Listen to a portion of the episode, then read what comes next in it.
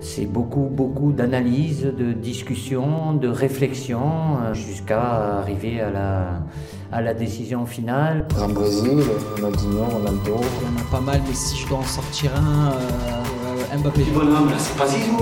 Là, là, c'est pas Zizou. Putain, c'est truc. Je vais faire le choix du cœur, je dirais Ronnie, parce que voilà, il a laissé sur son passage un, un héritage extraordinaire. Lucas peut jouer ici, peut jouer là. C'est le l'attaquant. Salut à toutes et à tous, bienvenue dans cet épisode 10 de Jeux en triangle. Moi je n'ai que des numéros 10 dans ma team. Bonjour Geoffrey Stein et David Hernandez, comment allez-vous?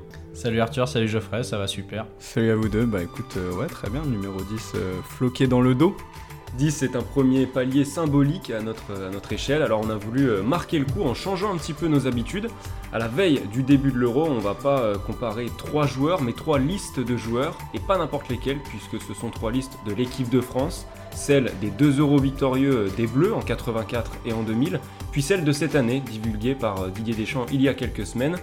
Évidemment, l'Euro 2021 n'a pas encore euh, débuté, donc on va bien débattre autour du contexte, mais surtout de la composition de ces différents groupes tricolores, et non pas des tournois réalisés. Et puis à la fin, plutôt que l'habituel classement en trois catégories, chacun va dévoiler son 11 idéal en allant piocher dans les listes de 84, 2000 et 2021.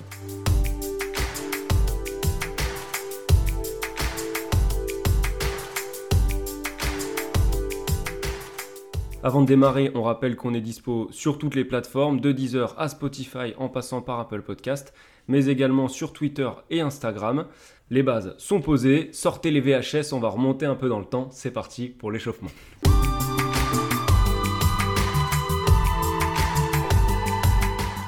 Honneur aux anciens dans cet épisode rétro, Geoffrey, si tu veux commencer par ton échauffement. Important de s'échauffer bien quand on a passé la trentaine, hein, je, ne le sais que trop bien désormais. Euh, le petit euh, truc qui me vient en tête quand je pense à 84, c'est le maillot. Le maillot Adidas, la grosse bande rouge avec les trois bandes blanches, et donc encore le petit logo Adidas rétro qui va être la différence en fait par rapport à celui de 98. Qu'on, Adidas a repris le, même concept en se disant bah tiens, euh, il y a de nouveau une compétition organisée en France, si on essayait de porter bonheur, ça, a bien marché. Et donc du coup direct je pense à ce maillot parce que je trouve que ça symbolise vraiment, en gros c'est une autre époque, le maillot tu sens qu'il est en fait en coton, il doit avoir très très chaud cet été-là en France. Et, euh, et voilà, c'est vraiment euh, pour moi un symbole de, ces années 80. euh, voilà, le, le football avec les, les shorts plus courts, les chaussettes plus courtes aussi, euh, les Copa Mundial. Enfin voilà, c'est le football de 80 quoi. Euh, France 2000, alors là c'est un souvenir euh, assez perso, c'est le France-Islande, euh, en fait qui est le dernier match de qualif à l'Euro 2000. Je suis au Stade de France, euh, bah, au final j'ai 9 ans à l'époque, euh, ça doit être en octobre ou en novembre, c'est vraiment le dernier match de qualif. Et euh, et il y a un scénario un petit peu improbable en fait, il faut que la Russie et l'Ukraine fassent match nul dans l'autre match et que nous on gagne pour se qualifier. Et même nous on, galère pour, euh, pour battre les Islandais. Et au final c'est Trezeguet qui met un but euh, en fin de match et euh, Shevchenko qui égalise pour l'Ukraine en Russie à la 88e minute. Quasi un miracle en fait que tu arrives à, te qualifier pour l'Euro sans passer par, par les barrages qu'il y aura après. Et donc du coup, bah voilà, c'est un souvenir hyper fort, un de mes premiers gros souvenirs de stade avec l'équipe de France. Je dirais même le premier vraiment souvenir marquant. Et sur 2021, c'est aussi un souvenir de stade, c'est France-Portugal. C'est la finale de l'Euro 2016. euh, parce qu'en fait, c'est un peu la, construction de ce groupe sur un échec. Au final, on va voir que dans l'histoire de l'équipe de France et dans l'histoire de ces trois listes, c'est très souvent le cas. Euh, le, départ de- de- des grandes histoires de l'équipe de France, ce sont souvent des, échecs très importants. Et celui-là, bah voilà, euh, journaliste, journaliste en tribune pour, pour ce match et forcément un moment très fort, l'action de Gignac où je, brise le genou de, de Rémi Farge. Pour moi, tout est parti de là, ou éventuellement de, France-Ukraine 2013, mais encore plus, je pense, euh, euh, que ce groupe s'est construit euh, dans, ce match contre le Portugal. Alors pour moi, 84, bon, c'est 10 ans avant ma naissance, hein, donc pas de, pas de souvenirs de de stade évidemment, mais c'est des souvenirs rattachés à des, bah, des joueurs de cette liste-là, enfin des petits souvenirs, des petits détails. Joël Batz qui me fait coucou à Gerland quand il est entraîneur des gardiens, j'avoue, je l'ai gardé en mémoire. Jean Tigana que je croise dans un bar euh, dans, le, dans le sud, euh, des interviews avec, euh, avec Baptiston, avec Amoros, voilà, des petits détails comme ça, plein de souvenirs personnels, mais à chaque fois des bons souvenirs avec, avec ces, ces- joueurs-là qui, qui sont des bons gars, quoi. Pour 2000, c'est plus une observation.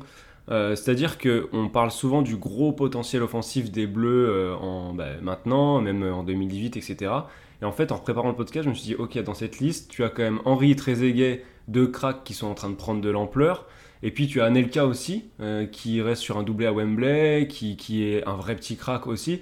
Tu te dis, tu as quand même de quoi faire avec ces trois joueurs-là, si tu ajoutes euh, Djorkaeff, Zidane, Pires. Et, euh, et je sais pas comment c'était vu à l'époque, au moment de l'annonce de la liste, et comment on analysait cette liste-là, mais en, en retravaillant dessus, c'est vrai que je suis assez impressionné par le, le potentiel et la jeunesse du secteur offensif. Et puis 2021, alors comment ne pas associer euh, cette liste-là euh, au retour de Benzema? C'est évidemment le sujet euh, majeur. Mais ce que ça m'évoque moi sur le côté liste pure, c'est vraiment l'inconnu. L'inconnu de savoir comment justement le retour de Benzema va être géré. L'inconnu de savoir comment on gère une liste à 26 sur la durée d'une compétition. L'inconnu même du système, puisqu'au moment d'aborder les matchs de préparation, on enregistre avant le match contre le Pays de Galles de préparation, on ne sait pas exactement comment Deschamps va, va jouer. Voilà, pas mal de questions, beaucoup d'excitation, mais aussi quelques, quelques interrogations. Bah, pour rebondir euh, sur la liste de 2021, moi c'est aussi un France-Portugal, mais le, dernier en date en Ligue des Nations euh, du côté du Portugal. Je trouve que c'est le symbole de ces bleus sous la houlette de Deschamps. C'est que juste avant le match, ils sont très critiqués, euh, comme quoi le jeu est pas spe- spectaculaire, etc. Et comme à chaque fois, quand ils sont dos au mur et quand il y a une grosse échéance à venir, bah, ils répondent présent, ils font un match XXL, t'as Kanté qui marque un but. euh, Déjà, rien que le fait que ça soit Kanté qui marque le but de la victoire, c'est, c'est, c'est rare. La liste de 84, bah, moi aussi je suis né en 91, donc euh, on va pas se mentir que les souvenirs, c'est pas, c'est pas Me ce faites pas passer pour un mec qui est né en 84. hein. Comme toi, Geoffrey, j'avais l'image de ce maillot iconique un peu, avec le, maillot- avec le numéro 10 euh, dans le dos Platini, où euh, à l'époque il n'y avait pas le nom des joueurs. Il y a un, site internet qui a fait un peu des maillots, dans le- des maillots t- des maillots t-shirt un peu, et qui ont repris un peu ce modèle. Et voilà, pour moi, c'est vraiment euh, cette image-là du maillot Adidas, euh, du maillot Adidas avec le coq et les, bandes, comme tu dis, de 98. Et pour la liste de 2000, de 2000 bah, c'est euh, le doublé d'Anelka, comme tu disais, à Wembley euh, en février 99. Euh, ça arrive à une époque, du coup, c'est juste après la Coupe du Monde de 98. Et tu as ce gamin de, 21, de 21, 20 ans, même à l'époque, qui, claque un doublé pour la première victoire de la France en Angleterre. Et euh, ça correspond, tu te dis, à 20 ans, bah, ça va être le- l'attaquant du futur de l'équipe de France. Surtout qu'en même temps, tu as Henri qui est un peu en galère à la Juve et qui fait un passage chez les Espoirs. Donc euh, tu te dis, bah, c'est- ça y est, on a trouvé notre pointe. La suite euh, nous, donnera, nous donnera tort, mais ouais, c'est vraiment euh, ce, avec, ses, avec ses gants, euh, il faisait super froid. C'est vraiment un, un- un souvenir marquant. ouais. Bon, on a bien traversé le- les, les- les siècles. Les on prend la DeLorean là aujourd'hui. On va revenir euh, un peu plus euh, au présent pour le match. C'est parti. T'as fait un match, mon gars. Un match de chez match, on appelle ça. On commence par ordre chronologique euh, avec euh, la liste de 84. Euh, une liste choisie par Michel Hidalgo, sélectionneur de l'époque, qui était à l'époque sélectionneur depuis 1976. Liste de 20 joueurs. Joël Batz dans les buts, Bergerot, Rust, Rust, je ne sais pas. J'ai été trop- Je suis trop jeune pour le savoir.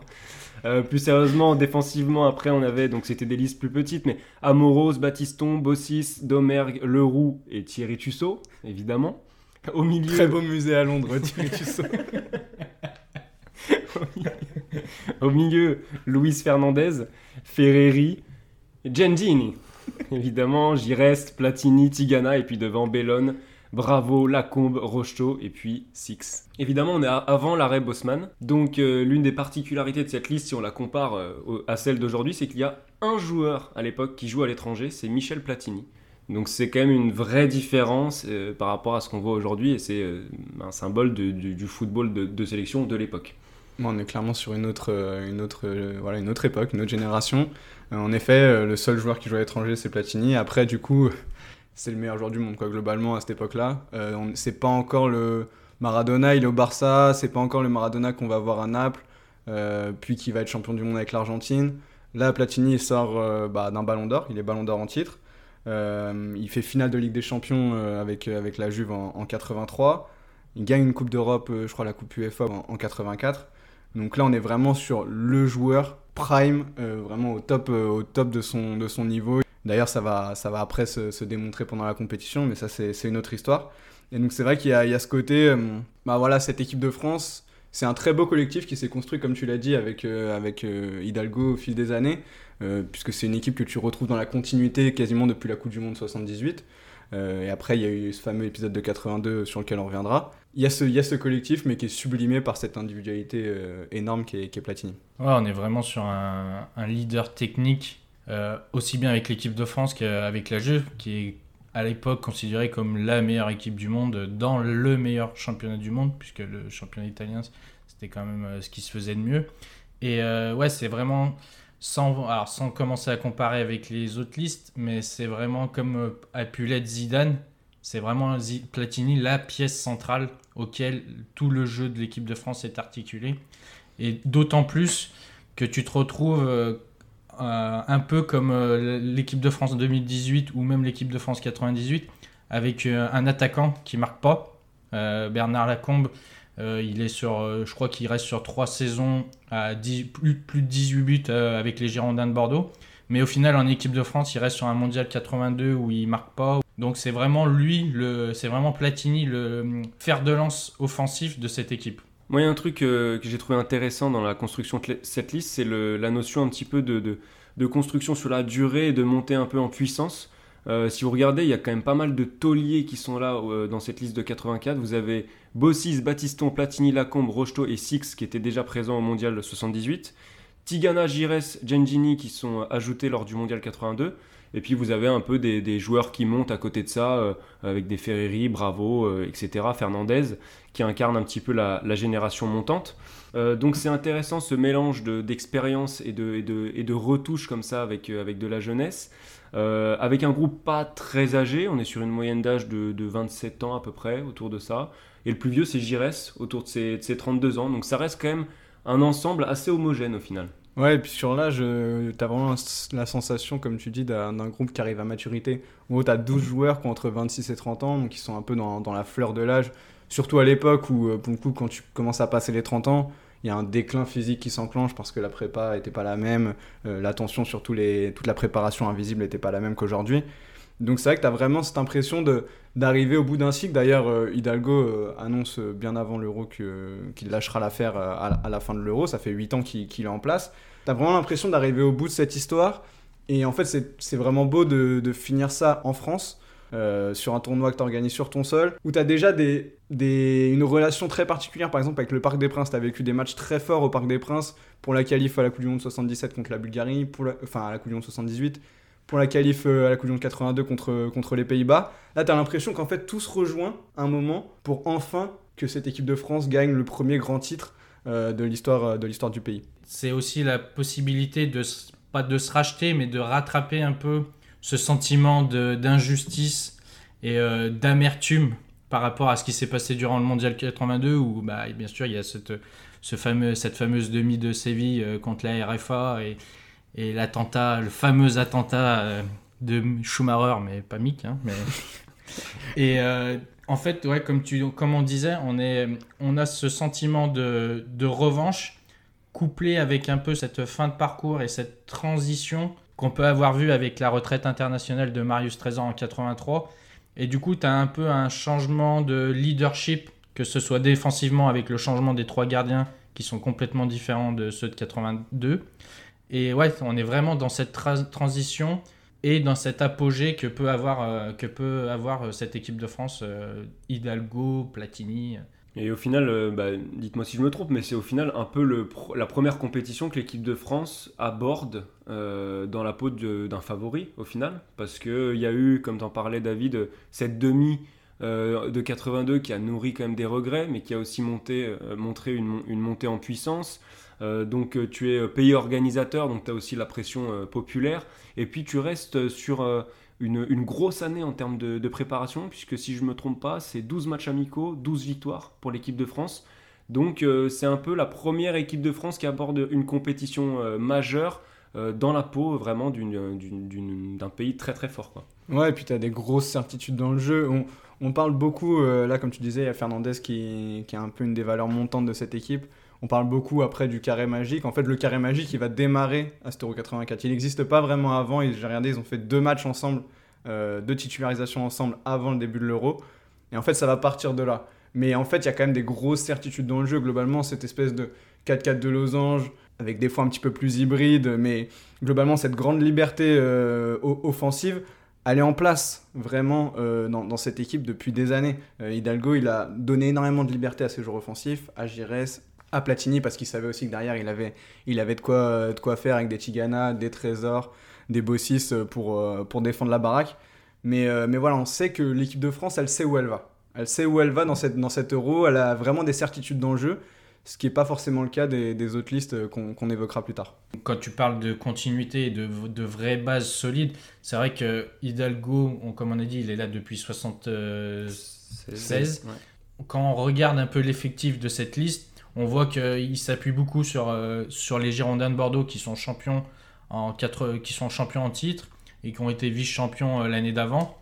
Et ça, montre aussi, tu as la colonne vertébrale qui est Baptiston, le fameux duo Girest-Tigana, euh, et devant la combe, même si, on a, comme j'en ai parlé, il marque pas, mais il reste sur quatre saisons à, être l'un des meilleurs buteurs du championnat de France, qui, comme tu l'as dit avec Larry Bosman, Arthur, fait partie quand même de ces championnats qui comptent en Europe.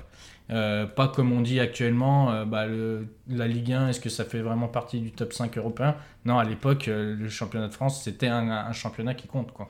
Après, justement, sur, sur le côté européen, quand tu regardes la liste, il n'y en a pas tant que ça qui a, atteint un gros niveau en club, en Coupe d'Europe. donc, à part Platoche, tu as Rocheteau qui fait la finale de 76 avec les Verts. Et sinon, après, c'est les autres jouent des demi-finales de Coupe UEFA ou de Coupe des Coupes mais ils n'ont pas atteint un Graal en club. Euh, et finalement, en fait, leur expérience, elle, se tire plutôt de ce qu'ils ont vécu avec l'équipe de France en 78, en 82, que ce qu'ils vivent en club au quotidien en se mesurant à des très très grands clubs européens. Ouais, pour euh, préciser ce que tu viens de dire, euh, David, c'est 6 joueurs des Girondins de Bordeaux dans cette liste et, et 5 joueurs de, Monaco. Et je crois que Bordeaux et Monaco, ça, se départage à la différence de but, un truc comme ça, hein, le championnat qui, qui, précède. Donc c'est vraiment les deux clubs forts. Et quand même, une particularité qu'il faut quand même évoquer, c'est qu'il y a un joueur de division 2 dans cette liste. Six qui joue à Mulhouse en D2. Aujourd'hui, ça nous paraîtrait mais, mais complètement improbable d'avoir un joueur de deuxième division. Euh. Alors parfois, vous avez une, destination exotique type Gignac ou, ou là, si Matuidi avait été pris, euh, qui joue en MLS mais euh, c'est pas comparable avec une division inférieure. on est sur du choix de carrière, quoi. C'est pas le mec qui, qui émerge en, en, deuxième division et qui se retrouve à, être en équipe de France. Il était dans ce groupe France avant, il a joué à l'étranger à Stuttgart. Là, il revient en France et, euh, bah voilà, c'est un choix de, un choix presque de vie qu'il fait à ce moment-là. Et donc, du coup, c'est pour ça que c'est un peu particulier, en effet, de, de se dire euh, il y a un joueur de deuxième division, mais en fait, il faudrait trouver un exemple d'un attaquant, mais c'est un peu comme si Olivier Giroud, il il revenait pour, je sais pas, pour faire euh, remonter Tours ou, ou je sais pas. Enfin, il y a, y a, une histoire un petit peu personnelle qui, qui change un petit peu la donne pour Six. Quoi. Il faudrait que Gignac euh, aille faire remonter Toulouse, peut-être que c'est mieux. Ah voilà, très très bonne idée. On va en parler à Damien Comoli, c'est parfait dans, le dans, son système de, de recrutement, je pense.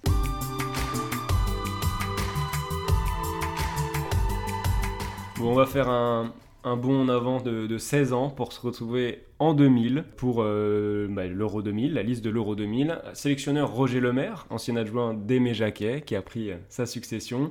On est sur une liste de 22 joueurs. Vous les connaissez peut-être un peu plus que ceux de 84, Barthez, euh, Lama, Ramé dans les buts.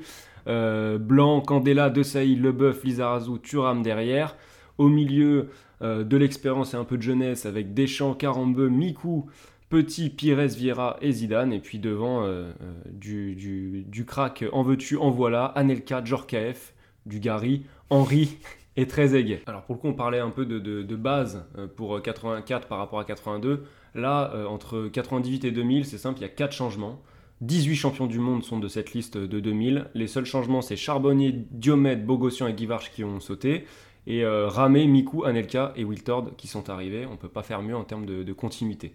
Ah, clairement, là, on est complètement dans la continuité. En même temps, c'est compliqué de bouger un groupe euh, qui a été champion du monde et qui arrive à, maturité. Là aussi, on, a un sentiment de, bah, de plénitude. Euh, tout à l'heure, je parlais de 12 joueurs entre 26 et 30 ans. Là, c'est exactement la même chose. Et en fait, au-delà même de cette Coupe du Monde 98, tu as 12 joueurs qui étaient à l'Euro 96.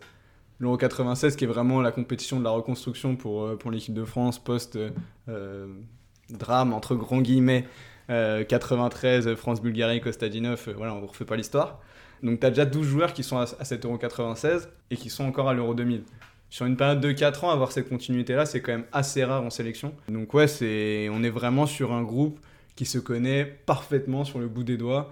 Et, voilà, ça se, ça se retrouve euh, voilà, dans, ce qu'ils font depuis, euh, depuis quelques années euh, au niveau. Tu parles un peu de l'âge de la maturité, mais au final, quand tu regardes un peu, les cadres sont quand même plus dans la trentaine. Deschamps, Djorkaeff, De Saïs, c'est à 32 ans, t'as Blanc à 35 ans. Donc tu aurais pu te dire bah, c'est quand même des cadres, faut peut-être penser au renouvellement, penser à l'après. Mais au final, c'est des, des, joueurs qui sont en, pleine possession de leurs moyens euh, et qui n'ont peut-être pas, euh, à la différence d'aujourd'hui où tu as une succession de matchs qui fait que tu aurais peut-être plus de difficultés à enchaîner les, enchaîner les performances de haut niveau. À cette époque-là, tu es quand même encore assez, euh, à avoir assez de repos pour pouvoir enchaîner. Au final, tu te retrouves avec des joueurs en, pleine, en plein prime, pardon, avec Zidane qui, a, qui, a encore, en dessous de la trentaine, et des joueurs cadres, des vrais leaders euh, de parole, parce que du coup, euh, Deschamps, De Sailly, c'était vraiment, vraiment les leaders vocaux de ce groupe. Et je trouve que tu as le, parfait mélange avec ces jeunes attaquants comme euh, Henri, Anelka et Trezeguet qui, qui, ont été là en 98, même si Anelka est resté sur la touche au moment, de, au moment du passage de la liste à 22. Ouais, tu parlais de mélange euh, aussi dans les, dans les influences footballistiques, on va dire, parce qu'au contraire, donc de 84, vous avez un joueur qui évolue à l'étranger, là il y en a 14 dont toute la défense. Et on parlait beaucoup de l'influence de la Serie A, c'est souvent revenu dans les reportages autour de l'Euro 2000, puisque vous avez un joueur de l'Inter, un joueur de la Roma, vous avez la Juve, Parme, etc. Mais aussi la Première Ligue, trois joueurs d'Arsenal, trois joueurs de Chelsea, également le Bayern, Kaiserslautern pour, pour Djorkaeff. Donc ça fait quand même euh, un vrai melting pot au final de, culture footballistique euh, euh, au quotidien pour ces joueurs-là. Et donc ça a représenté, bah, là pour le coup ça a été bien utilisé et ça a représenté une vraie force pour les Bleus. Elles le disent clairement les joueurs que c'est le passage à l'étranger pour, pour, beaucoup d'entre eux qui leur a permis de passer ce cap en termes de, de professionnalisme, d'envie de, gagner surtout, d'envie de gagner au quotidien, parce que les, les clubs français se, se, comportent de manière professionnelle, mais ce, petit truc en plus euh, que, que, tu peux retrouver bah, typiquement en Serie A, cette, euh, ce désir de gagner le moindre petit jeu à l'entraînement, euh, ça, ça, les joueurs le, disent beaucoup. Et ça les a aussi confrontés au très haut niveau au quotidien. Il y en a 10 du coup dans cette liste qui ont déjà gagné une Coupe d'Europe, 5 qui ont déjà gagné avec des champions. Et en plus, tu en as 7 qui ont joué au moins une finale de Coupe d'Europe. Tu arrives en gros à 17 joueurs qui ont cette expérience d'avoir joué des très très très grands matchs, en plus de leur victoire en, Coupe du Monde. Donc en fait, là, ils arrivent à l'Euro bah, il peut rien leur arriver. Dans un sens, il peut rien leur arriver parce que ils ont déjà tout vécu. Pour, pour la plupart, ils ont déjà tout vécu. Et même ceux qui sont un peu plus jeunes, bah, ils ont aussi cette expérience, euh, comme tu le dis, ils sont déjà là en 98. Les, les pas de Vieira, les, les, attaquants, ils sont déjà là en 98. Donc en fait, tu as l'impression que ce groupe, il est en maîtrise totale de, de ce qu'il peut faire. Quoi. Tu parlais de, cette, de ce passage à l'étranger vers plus de professionnalisme, mais aussi plus de confiance en soi et de confiance en ses qualités. Et je trouve qu'en 2000, c'est vraiment ce qui différencie de 98, où 98, en fait, tu arrives, tu es, en pleine reconstruction, tu joues à domicile, donc tu, tu as l'espoir d'aller jusqu'au bout et de décrocher cette première étoile. Mais là, quand tu arrives euh, aux Pays-Bas et en Belgique, ce que tu veux, c'est faire ce doublé, ce qui n'a jamais, ce qui jamais été euh, fait avant. Et mentalement, tu es prêt à ça. Et c'est peut-être aussi ce qui fait la différence avec 2002, c'est que tu avais cette confiance en soi et cette, euh, c'est ce sentiment de puissance, mais sans se voir trop beau en fait. Et après, ce qui est paradoxal, c'est qu'au final, cet euro, euh, on a failli pas le jouer, comme tu le disais quand Geoffrey, quand tu étais au stade, c'est que on est passé à 15 minutes de rester à la maison et de dire bah on a gagné la Coupe du Monde, mais on n'est pas là, on n'est pas présent pour ce qui se passe derrière quoi. Ouais, même s'il y aurait eu un, barrage quand même, peut-être. Il y aurait eu un barrage, ouais. Ouais, il y aurait eu un barrage, donc tu conserverais quand même tes chances. Mais c'est vrai que c'est le paradoxe. Euh, entre ce côté, il faut s'arracher et, attendre un concours de circonstances absolument fou, alors que euh, tu débarques euh, à l'Euro 2000 avec le statut de meilleure équipe du monde à, assumer en fait. Et euh, alors là, c'est une vraie interrogation, peut-être que vous allez pouvoir m'éclairer là-dessus, mais autant en sortie de l'Euro, on a dit ce tournoi c'est certainement le plus abouti dans le plan au niveau du jeu de l'équipe de France. Est-ce que cette équipe-là, elle était complètement rodée collectivement avant d'entamer la compétition? Moi, j'ai du mal à... Non, vraiment pas, parce que par exemple, tu regardes sur 99, euh, il y a des matchs où par exemple tu gagnes 1-0 en Andorre sur un penalty de Leboeuf à la 90e minute de souvenir. Enfin, euh, on, on est quand même dans une recherche euh, stylistique bien moins élaborée qu'en 84. Euh, et, et en fait, ça se voit euh, parce que on parle du, j'ai parlé tout à l'heure du carré magique euh, de, de cette équipe de 84 qui était au milieu. En fait, le carré magique de 2000, c'est la défense.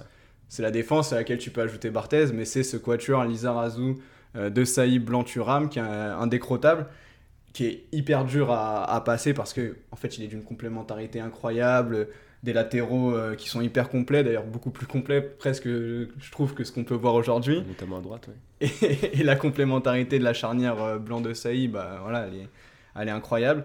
Donc, euh, donc du coup, c'est vrai que t'es. En fait, y y, il y a deux phénomènes. Il y a ce fait que les défenseurs constituent le bloc le plus fort de, de ton équipe. Et aussi, tu as tous les traumatismes euh, du début des années 90, en fait, le tournant des années 80-90, où tu es à l'Euro 92. Tu as une équipe incroyable, Papin, Cantona, tu te fais sortir au premier tour. Tu te qualifies pas pour la Coupe du Monde 94. Et donc, du coup, quand Jacquet il arrive, il se dit bon, on va arrêter de, de vouloir faire les beaux. Là, on va se rééquilibrer et chercher l'efficacité au-dessus du beau geste. Et en fait, c'est ça qui va complètement marquer l'équipe de France, mais en fait, l'équipe de France depuis 30 ans. C'est c'est cette évolution philosophique qui va avoir lieu au début des années 90 avec l'arrivée de Jacquet parce qu'il y a des gros échecs et qui t'oblige à te remettre en question. Et en fait, cette remise en question, elle aboutit à cette, à cette ersatz que tu as en 2000 où tu as un potentiel offensif qui est supérieur à 98, comme tu dis, des cracks et, euh, et des joueurs qui commencent vraiment à monter en puissance. Henri Trezeguet, sur la saison, c'est 50 buts, si tu comptes les deux. Et cette, cette force défensive qui te permet d'avoir une assise incroyable.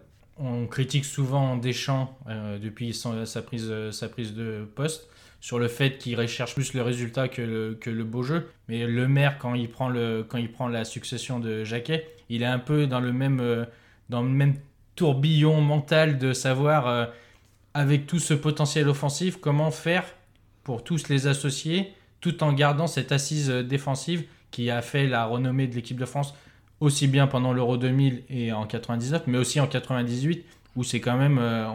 On, parle beaucoup de, Zidane, de, ses deux buts en finale, mais c'est quand même l'assise défensive de l'équipe de France qui a, permis d'aller aussi loin et de décrocher cette première étoile. Ouais, tu prends deux buts en 7 matchs hein, à la Coupe du Monde 98, donc euh, c'est très très très costaud. Quand même parler de Zidane justement parce que euh, à l'Euro 2000, il n'arrive pas dans une forme incroyable, il sort pas de deux saisons euh, folles avec la Juve. En fait, le, prime Zidane, il va arriver peut-être même un peu plus tard, euh, même s'il fait, il, fait des très bonnes choses avec la Juve, mais il a toujours pas de euh, de gros titres collectifs avec la Juve à ce moment-là. En tout cas, il a pas la Ligue des Champions. Il sort même de deux saisons ils sont même pas champions d'Italie. Donc c'est vrai que c'est un Zidane que qu'on attend un peu au tournant à ce moment-là. On, sent qu'en équipe de France, c'est pareil. Ces deux, ces deux dernières années, elles sont pas incroyables depuis depuis sa, son doublé en finale de Coupe du Monde. Donc c'est vrai que c'est ton leader technique. Tu te poses des questions sur lui.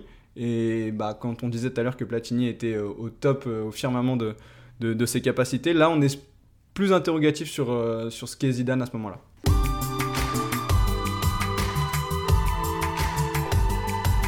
On va passer à 2021, on fait encore un joli bond en avant pour arriver à là, l'histoire un peu plus contemporaine de l'équipe de France. Liste donc de 26, liste élargie donnée pour cette Euro 2021 par Didier Deschamps, qui lui euh, est en place depuis 2012. Bon là on est sur du contemporain, donc je vais pas vous refaire les 26 noms, je pense que tout le monde les a à peu près en tête, ça va être un petit peu long. sur fff.fr, ça va. Euh, voilà, bon, juste, évidemment, euh, les, les arrivées de Marcus Thuram dans cette liste, de Jules Koundé, mais aussi et surtout de Karim Benzema, c'est euh, l'information numéro un, le fait marquant de, cette liste-là, et la plus grosse surprise dans les listes de l'histoire de l'équipe de France. C'est-à-dire que ça, on personne ne l'attendait jusqu'à euh, trois jours avant, enfin 24 heures avant l'annonce même. Mbappé, euh, Griezmann, Benzema, ça, nous fait saliver rien que d'y penser. C'est comment réussir à faire, à les faire cohabiter tout en gardant cette fameuse assise collective que Deschamps a réussi à, mettre en place depuis sa, prise de fonction. Ça, reste le gros point d'interrogation, mais clairement, quand on y pense, euh, on en, on salive d'avance. Bah, là, c'est le trio offensif le plus excitant euh, de l'histoire et peut-être euh, tout pays confondu. Là, sur le papier, oui, c'est compliqué d'avoir plus beau. Euh, on parlait de 2000, mais en fait, la comparaison, est presque plus intéressante avec ce qui se passe après en équipe de France, avec 2002 et 2004. Euh, je me souviens de 2002. Ouais, on dit euh, vraiment, c'est euh, Cissé, Trezeguet, Henry. Voilà, en euh, gros, ils sont tous les trois meilleurs buteurs de leur championnat. Je crois que Cissé est meilleur buteur euh, de, de Ligue 1, Henry meilleur buteur de Première Ligue et Trezeguet meilleur buteur de Serie A. Et tu te dis, bah, ça va, ça va rouler sur tout le monde. Après, il y a tout un contexte hein, autour de, de cette Coupe du Monde 2002. C'est pas parce qu'on avait ces trois attaquants-là qu'on n'a pas réussi à, à performer. Mais c'est vrai que ça pose question. Et encore une fois, c'est c'est certainement pour le coup la compétition où tu arrives avec le moindre repère. Intégrer un joueur comme Karim Benzema, par lequel vont passer beaucoup de choses pendant cette compétition, forcément, par ce qu'il représente, par ses qualités, sans qu'il ait joué avec, euh, avec cette équipe pendant 6 ans. Là, Mbappé, il le découvre pendant, pendant ses entraînements. Voilà, Griezmann, il a joué un petit peu avec lui, mais c'était pas le même Griezmann. Enfin, là, faut vraiment arriver en, l'espace de 3 semaines à trouver les solutions pour faire performer cette équipe. Et en plus, c'est vrai que tu vraiment que 3 semaines, parce que tu vas commencer l'Euro en jouant l'Allemagne et en jouant le Portugal dans ton groupe. Donc du coup, va pas falloir se tromper. Et là, c'est un vrai, vrai, vrai défi pour Deschamps. Et je trouve que même si c'est ultra excitant, c'est un risque énorme par rapport à ce qu'il avait réussi à construire. Bah, c'est vrai qu'on s'attendait pas du tout, il y a encore quelques mois, à avoir à gérer un chantier aussi, euh, aussi énorme en fait en équipe de France. C'est-à-dire que là, euh, je rappelle qu'on enregistre le, jour de France-Pays de Galles, premier match de préparation. Euh, sur la composition de, annoncée de ce soir, on est sur un losange. Moi, je, regarde cette composition-là, je me dis, ok, je vibre, mais je me dis, euh, est-ce que, enfin, comment ça va vraiment se mettre en place? Est-ce que Paul Pogba, faut quand même rappeler que les numéros 8 euh, sur les, côtés comme ça d'un milieu en losange, c'est extrêmement demandeur en effort euh, défensif. Est-ce que Paul Pogba va être prêt à faire ça alors qu'on connaît son importance dans la construction du jeu? Euh, Est-ce que Tolisso, bon ce sera compté plus tard, est-ce que Tolisso est vraiment fait pour jouer en, en Il y a plein de questions qui se posent comme ça euh, qu'on n'aurait jamais imaginé se poser il y a encore quelques semaines. Faut pas oublier aussi qu'il y a eu une assez large revue d'effectifs par rapport au Mondial 2018. Ça aussi, on l'imaginait pas forcément et ça aurait pas été aussi vrai si l'Euro s'était euh, disputé euh, euh, bah, en 2020. Il y a 9 champions du monde qui passent à la trappe, donc c'est pas, pas loin d'être la moitié de la liste. Donc ça aussi, c'est une vraie interrogation, surtout que parmi ceux qui sont passés à la trappe, vous avez par exemple Umtiti qui était, qui était titulaire. Voilà, en plus de ça, Giroud qui était aussi titulaire, qui là arrive sans repère, sans rythme, puisqu'il ne joue plus, il a presque pas joué de la saison. Beaucoup, beaucoup d'interrogations. Ouais, après, on est sur un renouveau, mais on est quand même sur un renouveau avec des joueurs qui sont quand même là depuis l'après-Coupe du Monde 2018. C'est quand même beaucoup de joueurs qui sont là depuis deux ans ou qui ont loupé la Coupe du Monde comme Coman parce qu'ils étaient blessés. Et quand tu regardes un peu le, détail des joueurs, tu en as 16 qui sont entre 0 et 39 sélections.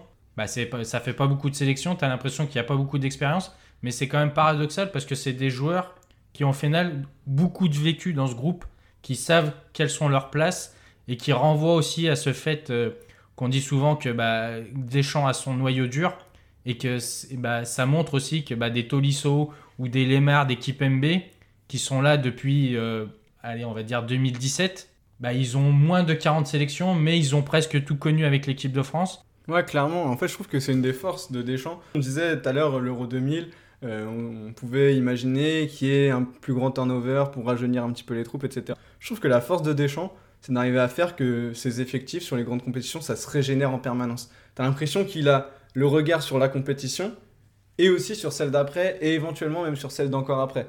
Là, t'as 11 joueurs qui ont moins de 25 ans, enfin 25 ans ou moins. 11. Et pourtant, t'as l'impression d'aller avec une équipe qui est prétendante au titre. Tu vois, tu vas pas en te, disant, euh, bah là, on prépare la Coupe du Monde 2022, on prépare l'Euro 2024. Non, là, tu vas en favori et tu vas pour le gagner. Donc, du coup, je trouve que c'est très très fort. Et après, il bénéficie aussi d'un réservoir aujourd'hui qui est exceptionnel. Mais il a vraiment cette capacité à régénérer son groupe en permanence. En fait, tu as l'impression que on n'en voit jamais le bout de, ce moment où on va peut-être arriver à, une fin de cycle, comme on a pu le voir avec l'Espagne au début des années 2010, ou comme on a pu le voir avec la France au début des années 2000 bah voilà, là, t'as l'impression d'être tout le temps, tout le temps, tout le temps en train d'avancer, en train de te, te renouveler. Et ça, c'est la très, très grande force de Deschamps. Et je pense que le fait d'avoir vécu l'Euro 2000 et ce qui s'est passé après un peu de l'intérieur, même si lui, il a pris, il a pris sa retraite avant la Coupe du Monde 2002, euh, bah, je pense que ça, ça l'aide à avoir ce recul pour enclencher ce, ce mouvement perpétuel. Moi, j'ai une ou deux interrogations. C'est notamment euh, Nzonzi n'est pas là. Qu'est-ce, qui est-ce qu'on a comme profil à la Kanté derrière lui? Si tu joues avec euh, une seule sentinelle, Non, Tolisso, c'est pas une sentinelle pour moi, je l'évoquais plus tôt, c'est pas vrai. Donc je trouve que ça manque, en plus dans une liste élargie pour le coup, donc tu, as quand même, euh, tu peux prendre des joueurs quoi. Euh, je trouve que c'est peut-être une petite limite que euh, si Kanté se blesse ou est suspendu ou je ne sais quoi, qui, qui va jouer ce rôle de vrai joueur défensif? À part si tu joues à deux, un double, un, double, un double pivot, moi je me pose cette question. Après, voilà, c'est une petite question parce qu'il faut bien. On est tellement enthousiaste, il faut bien euh, voir quelles peuvent être les, potentielles limites. Après, moi, ce que j'aime bien, c'est ceux qui reviennent et qui ont passé un cap un petit peu euh, depuis, depuis ces, dernières années. Ousmane, on en parlait, euh, Dembélé, un Lucas Digne, par exemple, je trouve que, voilà, son, évolution fait qu'aujourd'hui, il a une place un peu différente dans ce groupe.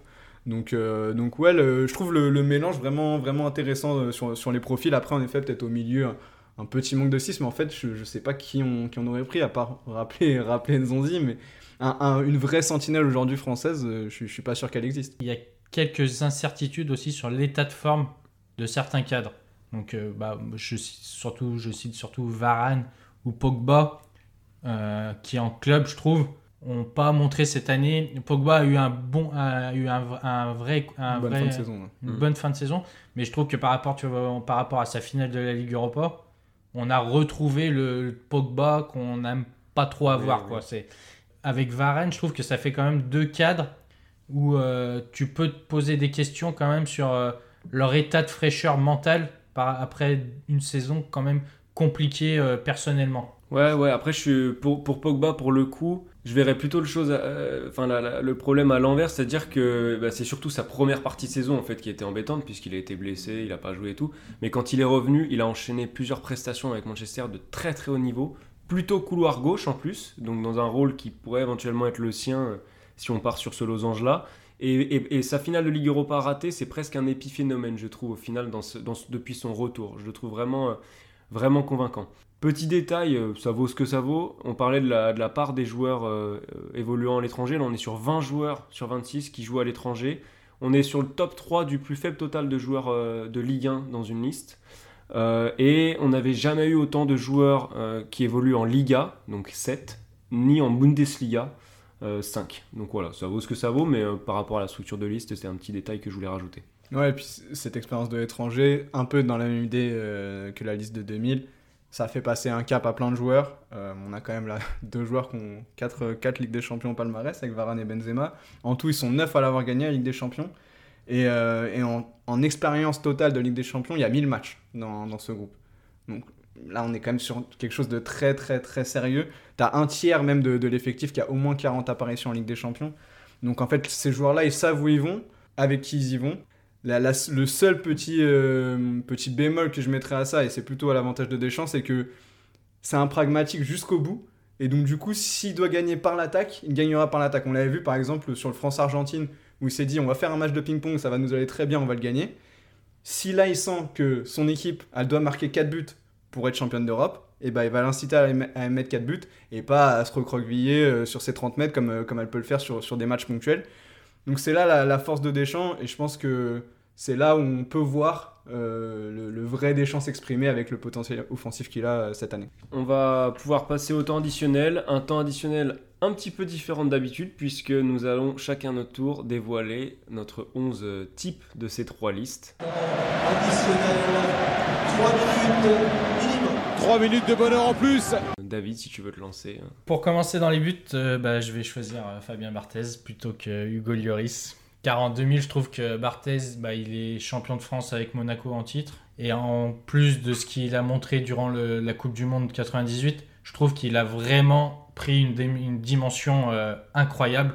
Donc c'est pour ça que je choisis. Et devant lui, bah, je vais m'appuyer en grande partie à la, défense championne du monde. Euh, avec euh, Thuram, De Sailly et Lizarazu. Je mets Laurent Blanc de côté parce qu'avec ses 35 ans, il a fait son temps, donc je le mets de côté. Et pour faire un peu honneur à la, génération 84, je vais mettre Maxime Bossis, qui est un peu dans ce même registre, fort balle au pied, à côté d'un De Sailly, euh, beaucoup plus dans l'impact physique. Au milieu de terrain, bah, difficile de se passer de notre ami N'Golo Kanté, hein, qui vient d'être euh, champion d'Europe avec Chelsea. Euh, c'est vraiment une référence à son poste. Et je vais l'associer à Patrick Vieira. Il commence vraiment à être ce box-to-box qu'on va connaître et qu'il est déjà. Et je trouve que dans le, vu le quatuor que je réserve pour devant, euh, vaut mieux qu'il soit là pour faire les efforts un peu défensifs. Car euh, devant, bah, sur la première ligne de 3, je vais mettre euh, Mbappé à droite, Platini en numéro 10 et euh, notre ami Zinedine Zidane sur le côté gauche comme Real Madrid, avec devant Karim Benzema. Il y a trois profils vraiment semblables avec Zidane, Platini et Benzema, très forts avec le ballon et moins dans la percussion. Mais je trouve que le quatuor peut tellement se modifier et permuter à foison que voilà, je choisis ces quatre-là. Alors moi je vais avoir un gardien différent, puisque ce sera Hugo Lloris. C'est le meilleur gardien de l'histoire de l'équipe de France, donc il n'y a pas trop de débat à mon goût euh, à ce niveau-là. Derrière, j'ai failli faire comme toi, enlever euh, un élément de cette euh, fameuse défense Turam de Sey Blanc Lizarazu. Mais finalement, je la garde parce que parce qu'elle a été trop forte en 98, elle est, elle est impériale.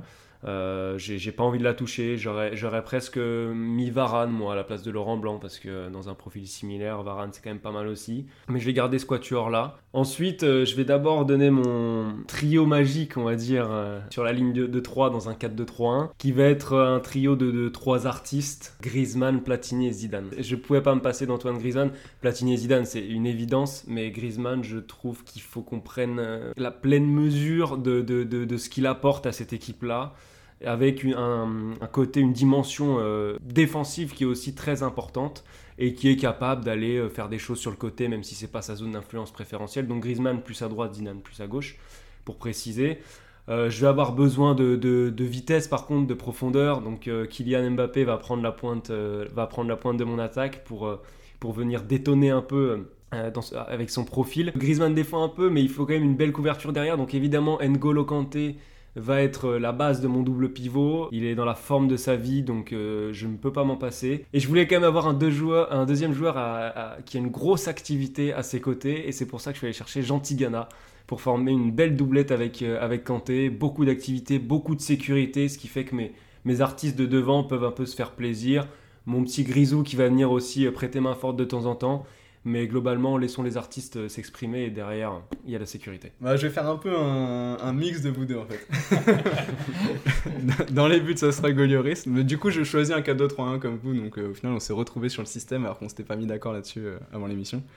donc ça sera Lloris dans les buts pour moi aussi. Pour moi, pareil qu'Arthur, plus grand gardien de l'histoire de l'équipe de France. Sur la défense, je vais prendre Thuram à droite. Dans l'axe, je vais laisser le, le, blanc de Saï parce que pour moi, il est vraiment iconique ce duo. Par contre, à gauche, je vais prendre Lucas. Voilà, on l'a vu à la Coupe 98, tout ce qui est vice, euh, le mec est capable de faire tout sur un terrain. 98, je suis pas sûr qu'il était. Euh, pardon, ouais, 2018. et, euh, et, donc voilà, Lucas titulaire à gauche. Dans mon double pivot, ça sera aussi un N'Golo Kanté en, en, base et avec Gentilgana à côté en effet parce que bah, en fait les deux sont capables sont interchangeables un petit peu ils sont capables d'avoir une, zone d'action énorme ils vont se filer un moment c'est toi qui reste derrière moi je vais aider devant et l'inverse l'action d'après voilà, j'ai aucun doute. Et là, ça court, ça court pour 5 ou 6, donc il euh, n'y a pas de souci. Et puis Tigana, à ce moment-là, il est vraiment dans la forme de sa vie. Et sur mon quatuor offensif, je vais rejoindre David. Mbappé à droite, même si euh, maintenant, euh, visiblement, il ne peut jouer plus qu'à gauche. mais, voilà, il se débrouillera très bien à ce poste-là. Et s'il veut rentrer un peu dans l'axe, il n'y a pas de problème, on, se débrouillera. Platini en 10 parce que le Platini de 84, t'es obligé de lui donner les clés du camion, c'est le meilleur joueur du monde et peut-être à ce moment-là on a, rarement vu ça euh, à, ce niveau de, constance euh, en France. Zidane à gauche parce qu'il l'a fait au Real et que c'est plus facile à décaler sur un côté. Et puis Benzema en pointe parce qu'il met du lion dans tout ça, qu'il est capable de, jouer, de combiner avec, avec ces, trois-là derrière. Et puis en plus, avec son, profil, ça va permettre de libérer de la profondeur à, Kylian, euh, donc c'est parfait. Ça fait rêver tout ça. On arrive au bout de cet épisode 10. On espère que vous l'avez apprécié. N'hésitez pas à nous donner, vous, euh, bah, vos, vos 11 types. En attendant, portez-vous bien, régalez-vous des prestations de l'équipe de France. Et on se retrouve donc la semaine prochaine pour un nouvel épisode. Merci David, merci Geoffrey. À la semaine prochaine. Merci les gars. Que du plaisir.